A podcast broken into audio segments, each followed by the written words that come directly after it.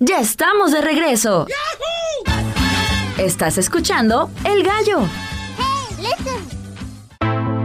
Haznos llegar tu WhatsApp 449-912-1588 en comunicación contigo.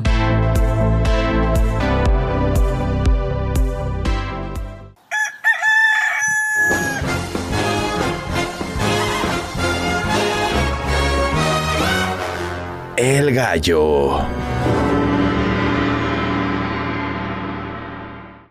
Traemos 8 curiosidades muy curiosas de los seres humanos. ¿Tus ojos cambian de color? Puede haber diferentes razones. Si tu pupila está dilatada, ya sea por poca luz o por una emoción muy fuerte como el enojo o el amor, tus ojos parecen más oscuros. Por una pelea, una de las pupilas de David Bowie ya no podía contraerse y parecía que ese ojo tenía un tono más oscuro.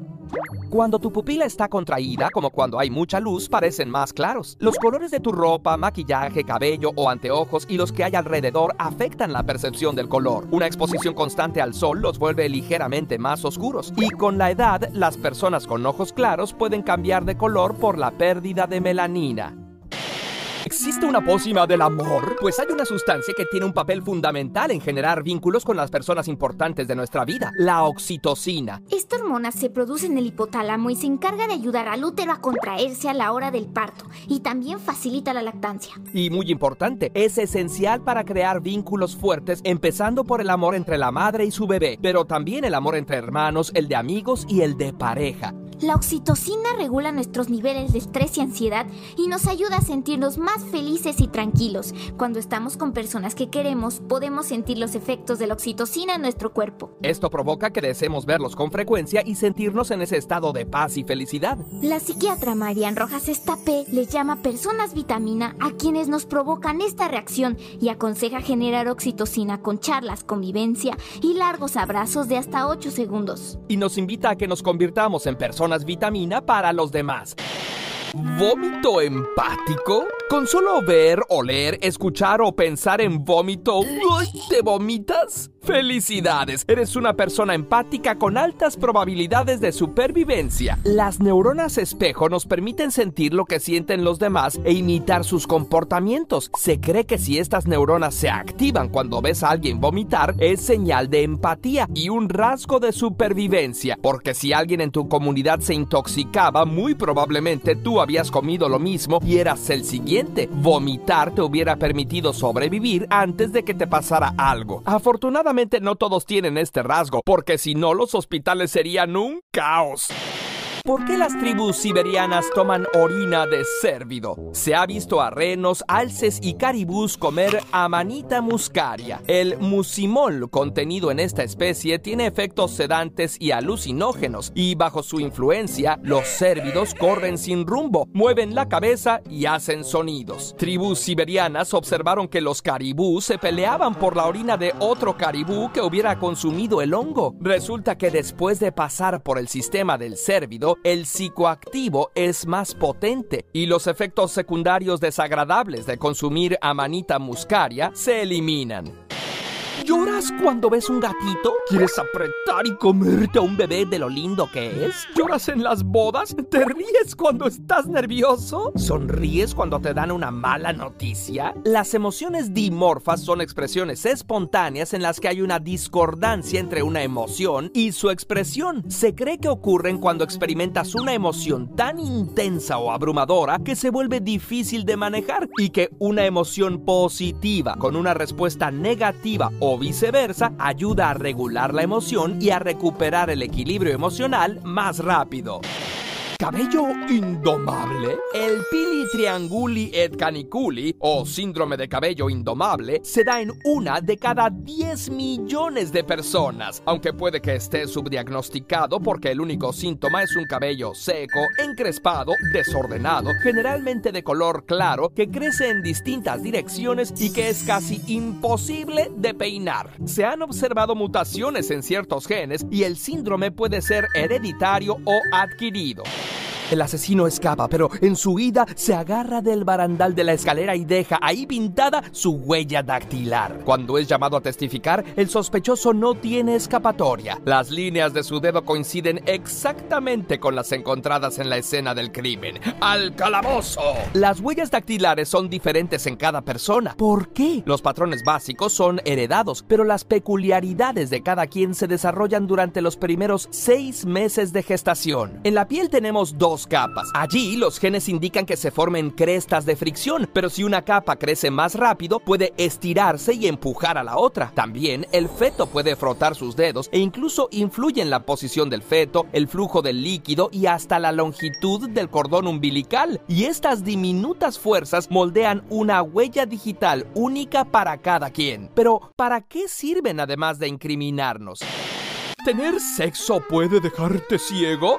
No. Un gran esfuerzo y contener la respiración puede romper algunos vasos y causar una pérdida temporal de la visión, pero no te dejará ciego. Pero hay que considerar que por contacto directo o indirecto puedes llevar bacterias y virus a tus ojos que podrían causarte infecciones. Además, algunas enfermedades de transmisión sexual pueden afectar la vista.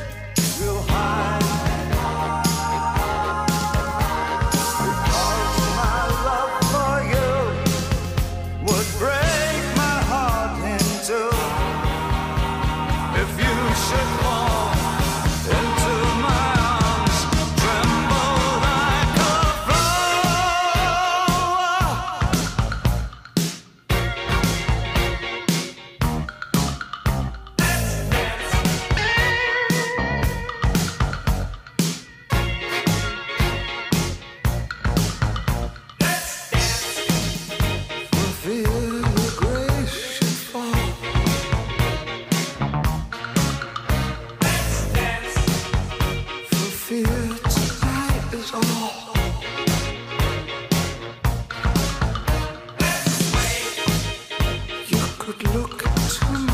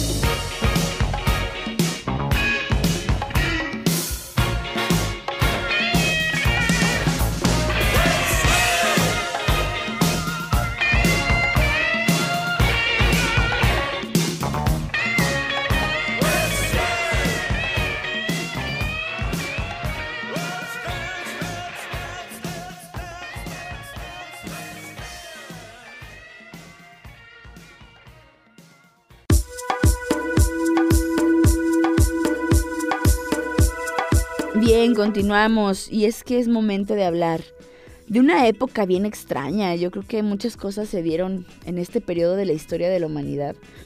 Y vamos a hablar de la Edad Media, una época tan intrigante como oscura. Se realizaron grandes descubrimientos, sí, pero la dificultad del acceso al conocimiento hizo que las personas vivieran en muy malas condiciones, o sea, en condiciones realmente desastrosas. La pobreza y el hambre estaban muy presentes, así como las guerras, asesinatos, la hambruna, no, no saben, una cosa terrible. Hay mucho de verdad, pero también mucho mito en las historias que se, se cuentan sobre la época medieval. Aquí hay algunas curiosidades que seguramente no sabías y te lo voy a platicar. El primero de ellos es, por ejemplo, que a veces los muertos no estaban tan muertos. ¿A qué nos referimos? Cuando abrían el cajón, en ocasiones se veían arañazos, había sido enterrado vivo una persona, y para evitar este tipo de cosas en la época surgió la idea de cerrar el ataúd, agarrar a la muñeca del difunto a un hilo, pasarlo por un agujerito del ataúd y atarlo a una campanita sobre la tierra. Si el individuo estaba vivo, solo tenía que tirar del hilo, iba a sonar la campanita y sería desenterrado, ya que una persona estaba al lado del ataúd durante algunos días. De esta acción surge la expresión salvados por la campana que usamos hoy en día. Yo me sabía esa historia, de hecho, hay algunas historias de miedo al respecto. Sobre, por ejemplo, de una mujer que pedía auxilio a través de un hoyito y una campana que salían de, de su tumba y que el velador veía eh, la fecha de- del difunto o la difunta en este caso y pues ya llevaba más de 100 años muerta. Pero eh, sonaba que le pedía ayuda. Y no había otro, no es como ahora que te dan varios como cuando tú compras tu servicio funerario, te dan como varias gavetas. Antes no, antes era uno por espacio. Y entonces el señor que enterraba gente decía, no, tú ya estás muerta, no perteneces a este, a este plano. Qué miedo, ¿verdad? Ay, bueno, pues esa idea surgió de la Edad Media, por si no lo sabían. Las flores. La razón era sencilla. El primer baño del año era tomado en mayo. El primero, ¿eh? El primer baño era a mediados casi del año. Así en junio el olor de las personas aún era tolerable. Asimismo, como algunos olores ya empezaban a ser molestos, las novias llevaban ramos de flores al lado de su cuerpo en los carruajes para disfrazar el mal olor. Así nace mayo como mes de las novias y la tradición del ramo de la novia. Era para ocultar que estaban hediondos, no sé, guácala. Qué bueno que acá en América sí era como que más común bañarse y oler bonito. Otro dato curioso tiene que ver con Carlos I de España y V de Alemania. Carlos I de España, V de Alemania vino al mundo de una forma bien curiosa. Su madre, que era la reina Joan o la reina Juana, se sintió indispuesta, se disculpó, se paró de donde estaba y fue al baño. Y ¡zas! Allí nació el futuro emperador. Aunque ustedes no lo crean, salió de un accidente de ir al baño. Es que dicen, dicen, yo ya estoy a punto de... Pero dicen que cuando te vas a aliviar o vas a parir, que es una sensación bastante similar a, querer ir al baño. Ay, no, qué miedo. Ahora, vamos a hablar de animales. El perro, el mejor amigo del hombre, también fue el mejor amigo del, del caballero medieval. Se dice que en las cruzadas los caballeros utilizaban perros para olfatear y seguir rastros, y a veces eran tan valiosos para sus dueños que les vestían con armadura para que no los hirieran en el combate. Entonces allí va el sabueso, bien curiosito, eh, con su armadura, pues para cuidar a su dueño y al mismo tiempo, pues también este, estar en combate y poder oler cosas y avisarle al dueño del perro. Eran como perritos caballeros o perritos medievales, si le podemos hablar. Cargar con el muerto. Esta expresión la hemos escuchado, ¿verdad? Resulta que en la Edad Media se aparecía un cadáver en una población en extrañas circunstancias y que nadie pudiera identificar o costear los gastos del entierro, todo el pueblo debía pagar una multa. Por esa razón, cuando aparecía algún cadáver que cumpliera con algunos requisitos, los vecinos intentaban sacarlo del pueblo antes de que pues, lo vieran las autoridades. A esto se le llamaba cargar con el muerto y lo dejaban en un pueblo vecino para que a ellos les cobraran ese interés. Una pregunta muy frecuente es, ¿ellos comían con las manos, ya usaban cubiertos o qué onda? La verdad es que no existían los platos ni los tenedores. En la Edad Media, para comer en los banquetes, se cortaban hogazas de pan duro y se ponía la carne en el centro. Una vez acabado el banquete, se remojaba el pan en la salsa y se entregaban a los pobres. Era una manera, pues sí, de no tener que lavar los platos. Comían directamente del empaque. se hacían sándwiches, básicamente y en teoría.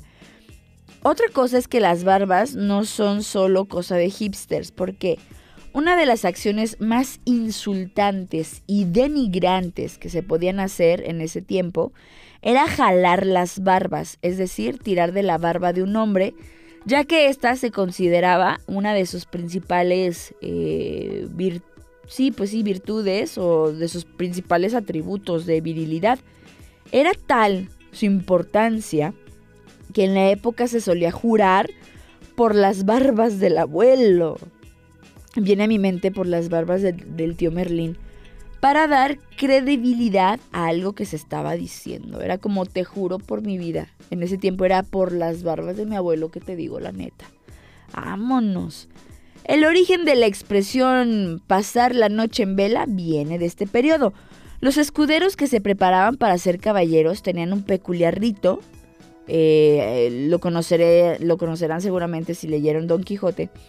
Y es que la noche anterior al gran día debían pasar toda la noche velando sus armas, vestidos de blanco, inmaculados, y de ahí la expresión pasar la noche en vela a pasar la noche en blanco, que bueno, depende de la localidad, era lo que se utilizaba. Por último les puedo contar que los muertos o casi, casi muertos, eran puestos sobre la mesa de la cocina. El cuerpo era colocado sobre la mesa durante algunos días y pasaba con la familia mientras ellos comían, bebían, esperando que volviesen sí o no. De allí viene la costumbre de velar a los muertos hoy en día para saber si pues se tiene que eh, velar, si nada más está enfermo, desmayado y demás. Un dato adicional, nada más les quiero platicar este, un par de datos adicionales. La medicina no utilizaba anestesia, los medios eran sacerdotes, hechiceros, no había como doctores en sí. Los instrumentos que utilizaban ellos estaban sucios, la mayoría moría por infecciones, el miedo, la superstición desempeñó un papel importante en la medicina medieval. Mucha gente creía que las enfermedades eh, eran un castigo divino, así como un castigo de Dios y la curación solo podía venir de la ayuda divina. Los pacientes buscaban la sanación no solo a través de la oración o bien peregrinando o algún lugar santo y pues como que lo veían más como una cuestión de, de espiritualidad en vez de acudir con un médico o un curandero. Y el agua caliente, ¿qué onda con el agua caliente? En aquella época la gente evitaba lavarse con agua caliente ya que abría los poros corporales donde según ellos entraban los malos espíritus. ¿Qué onda con esta gente? Ya lo sé. Los huérfanos. En la Edad Media había muchos, muchos niños huérfanos que eran recogidos en hospicios, orfanatos o instituciones religiosas y muchas veces no se sabía el nombre de los padres, así que los niños recibían el apellido Blanco, como el Cuau, hagan de cuenta, como Cuauhtémoc Blanco. No había alcantarillas ni sistemas de conducción de agua, y al no haber alcantarillado ni sistema de conducción, las calles de las ciudades eh, o fortalezas o estas aldeas que habían ahí parecían senegales toda la época del año. Por supuesto tenían un olor que te hacía revolver las tripas, era algo muy cotidiano. Y el cultivo de enfermedades endémicas azotaron a la población menguada del medioevo, o sea, olía a cochinada y pues todo estaba feo, tú olías todo eso y te enfermabas, qué horror. En ese tiempo ya había igualdad de sexos, porque ya hemos hablado un poco de Juana de Arco y cosas así, pero ¿qué es lo que sucedía? Hombres y mujeres tenían oficios comunes, no había como una diferencia de sexos en sí. Mujeres, hombres se dedicaban al metal, había quienes eran espías, luchadores, escritores, forjadores, eh, carpinteros. Los únicos oficios femeninos eran los que trabajaban en la seda, porque ellas se consideraban tenían las manos más delicadas para tratar ese tipo de tela. ¿Qué les parece? Curioso, ¿verdad? Entonces, antes de despedirnos, pues sí queremos eh, mencionar que vamos a escuchar música para el cierre de esta emisión. Y pues bueno, vamos escuchando a Don Manuel y ahorita regresamos a despedirnos.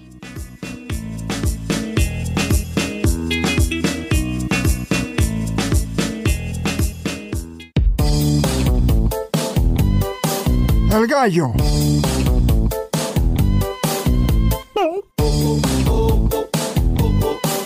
Así soy yo bien.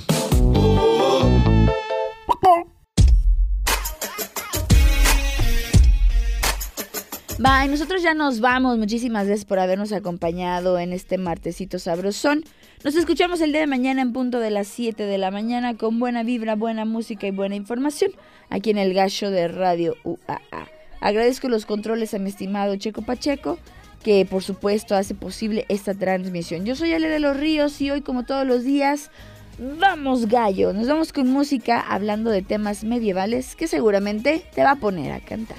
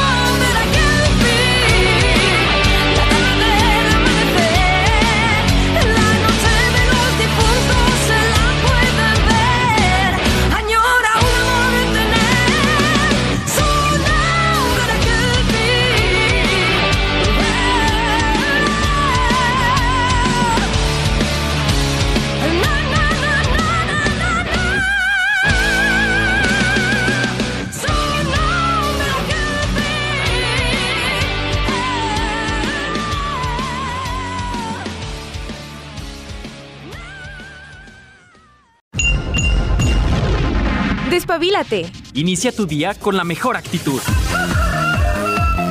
El gallo. Tu despertador del buen humor.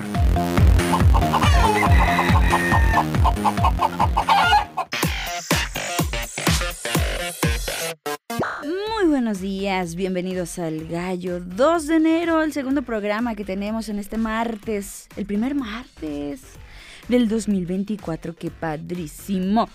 Bien, yo soy Ele de los Ríos, te doy la bienvenida a esta primera transmisión en el edificio 14, la unidad de Radio José Dávila Rodríguez, transmitiendo a través del 94.5 de FM, pero también a través del streaming radio.uaa.mx. Qué gusto que nos puedan acompañar de nueva cuenta en las frecuencias hercianas o bien en internet o donde ustedes gusten. También estamos eh, en este instante en Spotify. Nos pueden encontrar como Radio UAA 94.5 de FM y buscar el gallo de Radio UAA y ahí van a encontrar precisamente esta, esta transmisión. Oigan, hoy vamos a estar hablando de cosas bien extrañas. Como sabrán, continuamos en el periodo vacacional aquí dentro de la universidad, pero eso no quiere decir que no nos adentremos a temas curiosos, porque el día de hoy precisamente te voy a estar compartiendo no nada más curiosidades así, tal cual. Vamos a hablar de nuestros ojitos. Ay, ojitos, ojitos, pajaritos. Vamos a hablar sobre algunas cosas curiosas precisamente, no nada más de la vista, sino tal cual en sí del órgano, del ojo. Hay muchas cosas que podemos abordar al respecto. Y también vamos a estar escuchando eh, otra cápsula en la segunda parte donde vamos a abordar cosas curiosas del cuerpo humano, cosas que tenemos que no sabemos para qué sirven, por qué son así. Aquí las vamos a abordar y si el tiempo así lo permite, también estaremos hablando de la Edad Media, una época bastante extraña con cosas muy turbias que vamos a tratar, a platicar, a llamémosle también desarrollar, ¿por qué no? Pero desde una perspectiva ya de mucho, mucho tiempo después.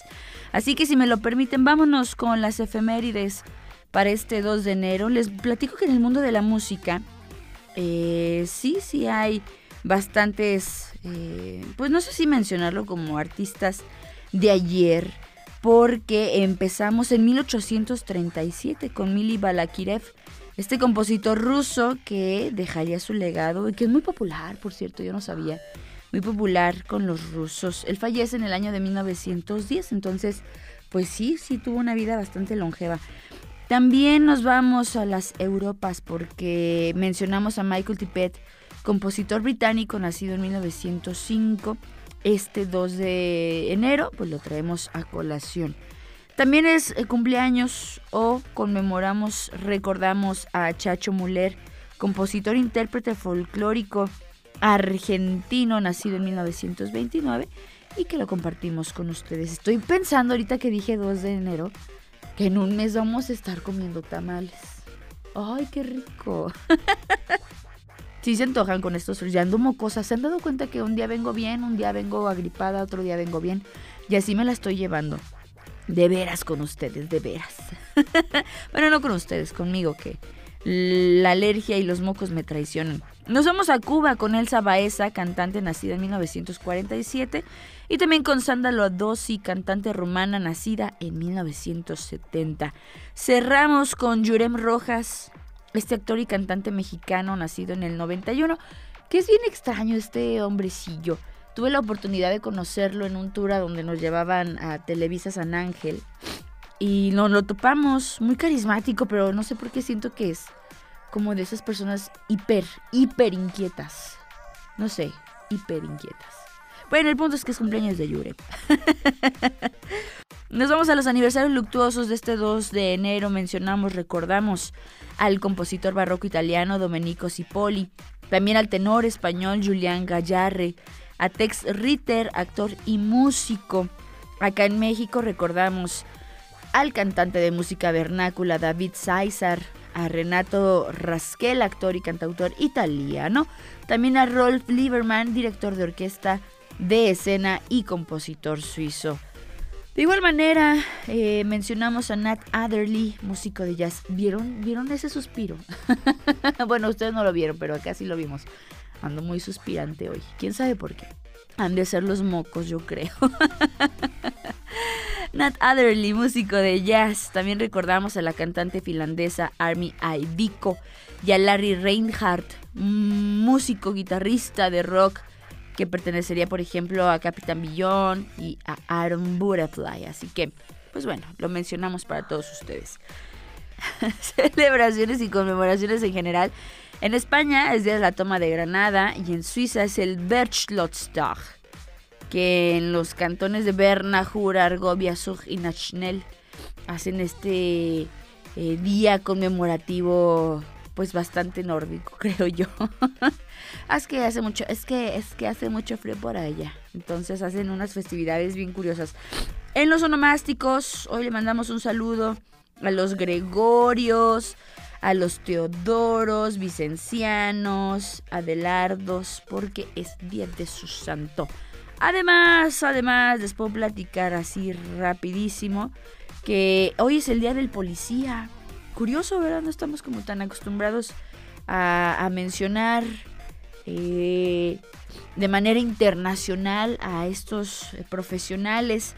Cada 2 de enero eh, se celebra el Día Internacional del Policía en homenaje precisamente a los funcionarios policiales en servicio o también a aquellos fallecidos en el cumplimiento de su deber con compromiso, dedicación al velar por la seguridad ciudadana y el resguardo del orden público.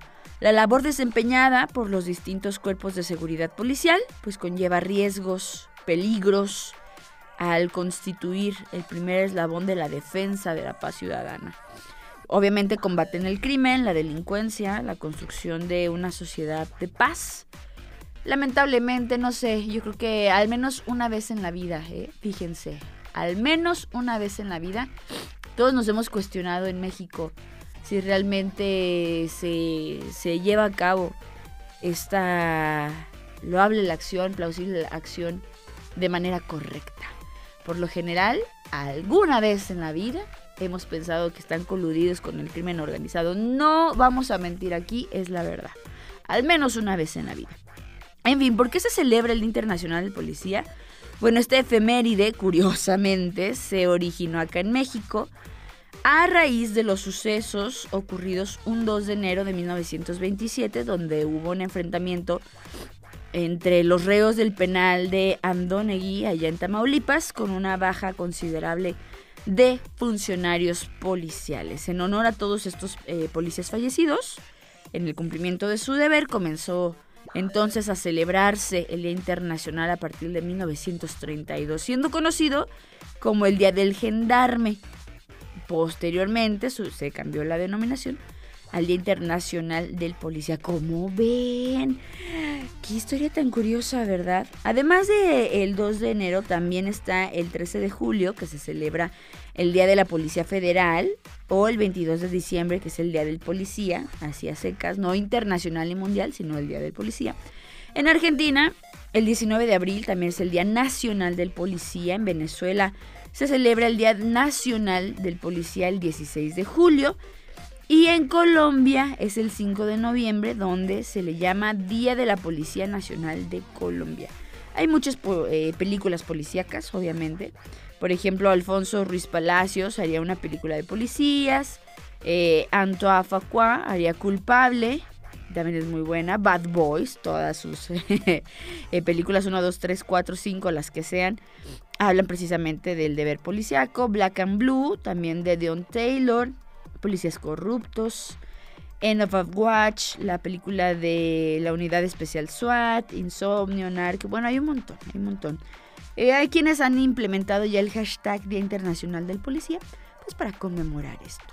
¿Qué les parece? Bastante interesante, ¿verdad? Si no lo sabían, este 2 de enero conmemoramos a los policías. Vámonos con música, arranquemos. Así, esta transmisión de martes en el gallo de Radio.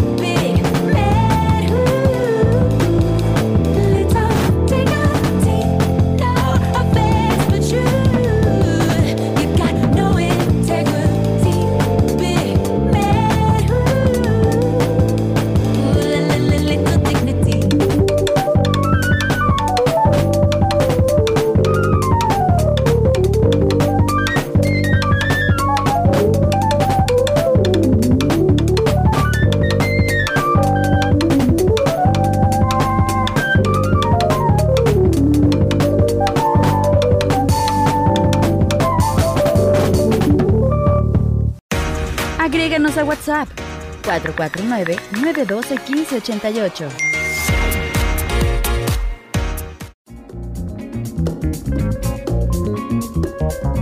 Y bien, para empezar esta primera parte, ya te mencionaba, vamos a estar echándole un ojo a nuestros ojos.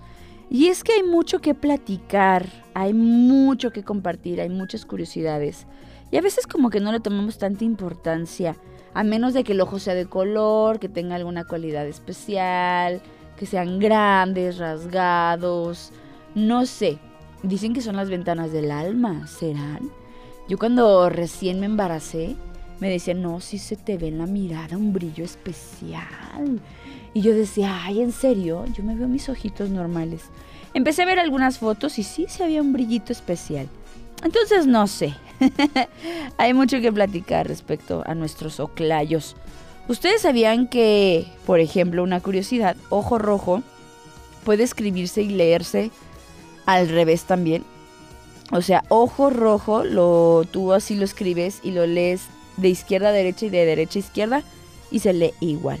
También les platico que los ojos de avestruz son más grandes que su cerebro, su cerebro es más pequeñito.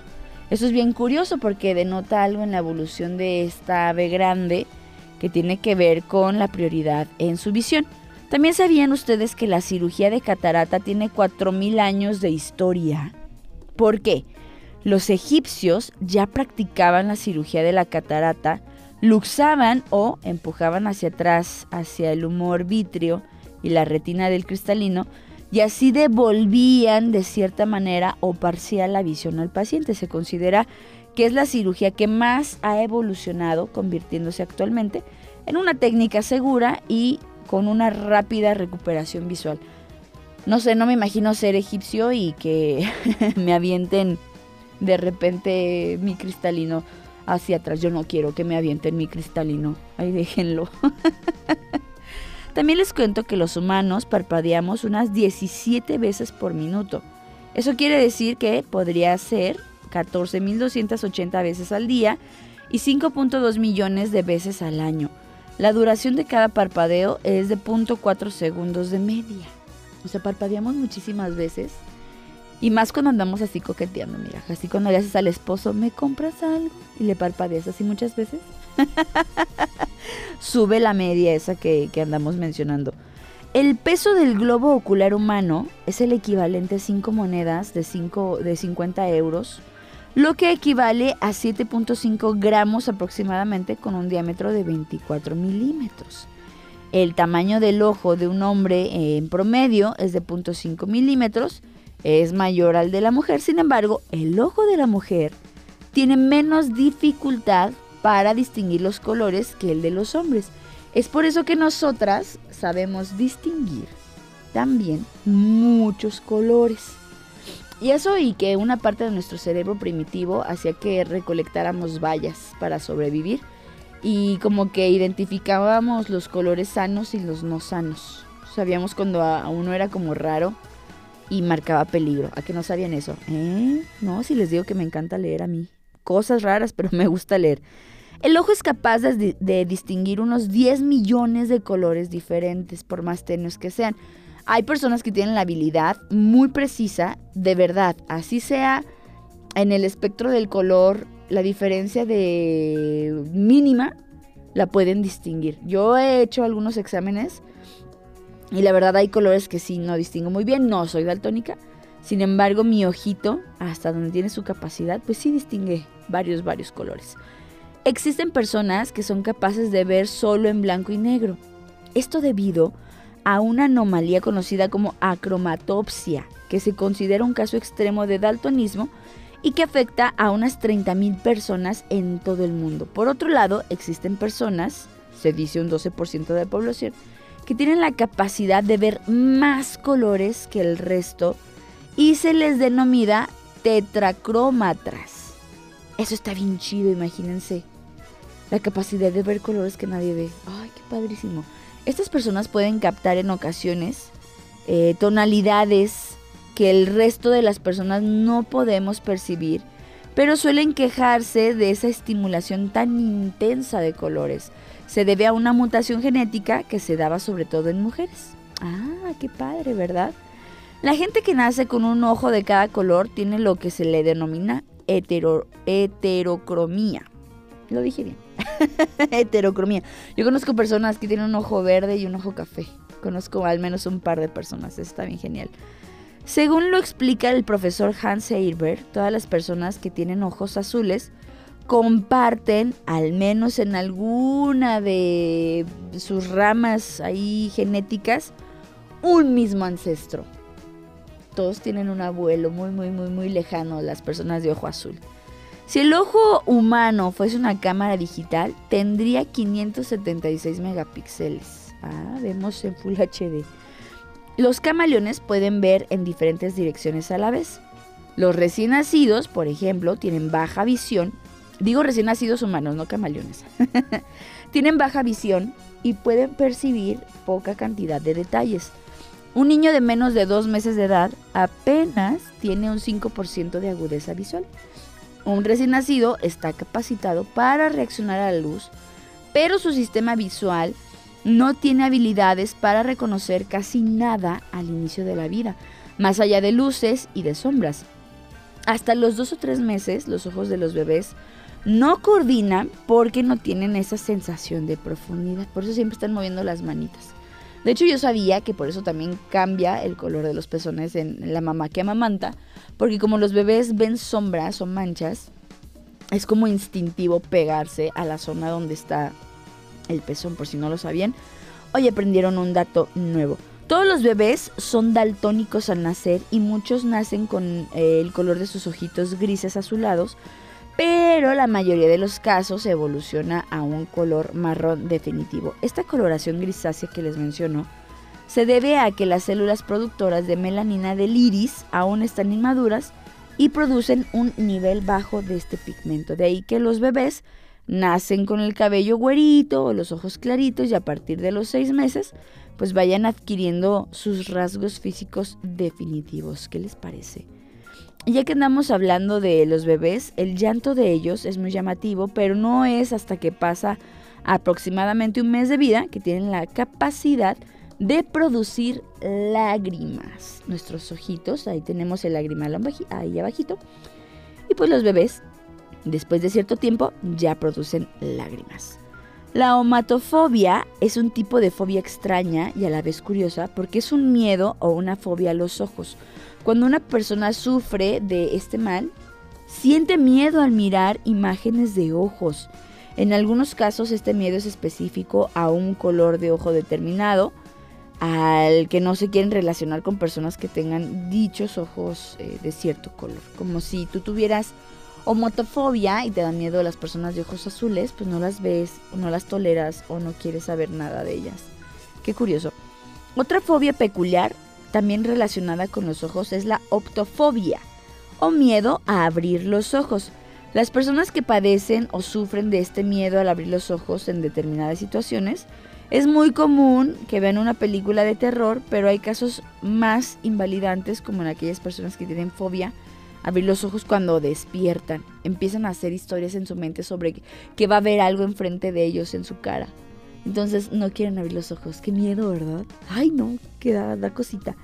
Es imposible estornudar con los ojos abiertos, un dato adicional. Y por último, el iris tiene 256 características únicas. Es como una huella digital, aunque la huella en sí tiene solamente 40 características. Por eso se usa el escaneo de iris en controles de altísima seguridad. ¿Qué les parece? Está bien chistoso esto, ¿verdad? Sí, está interesante. Hay mucho que aprender sobre nuestros ojitos.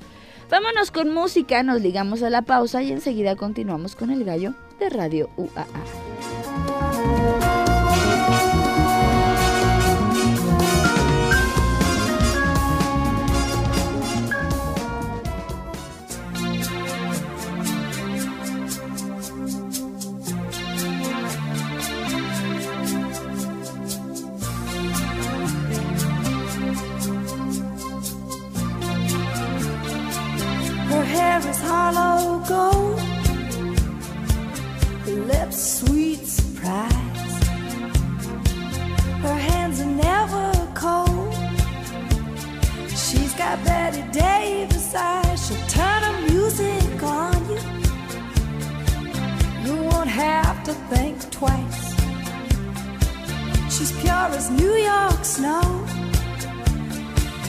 got Betty Davis eyes.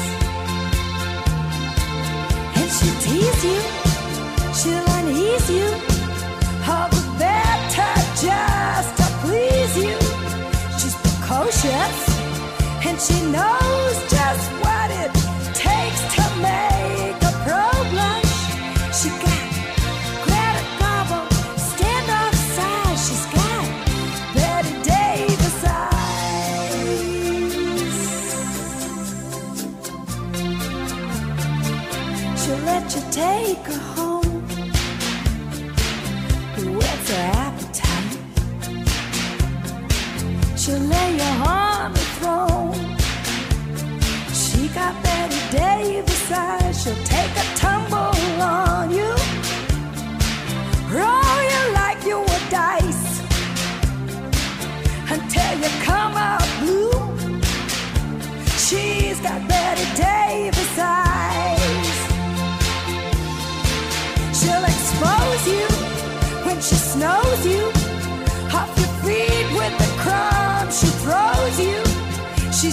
and she knows just what it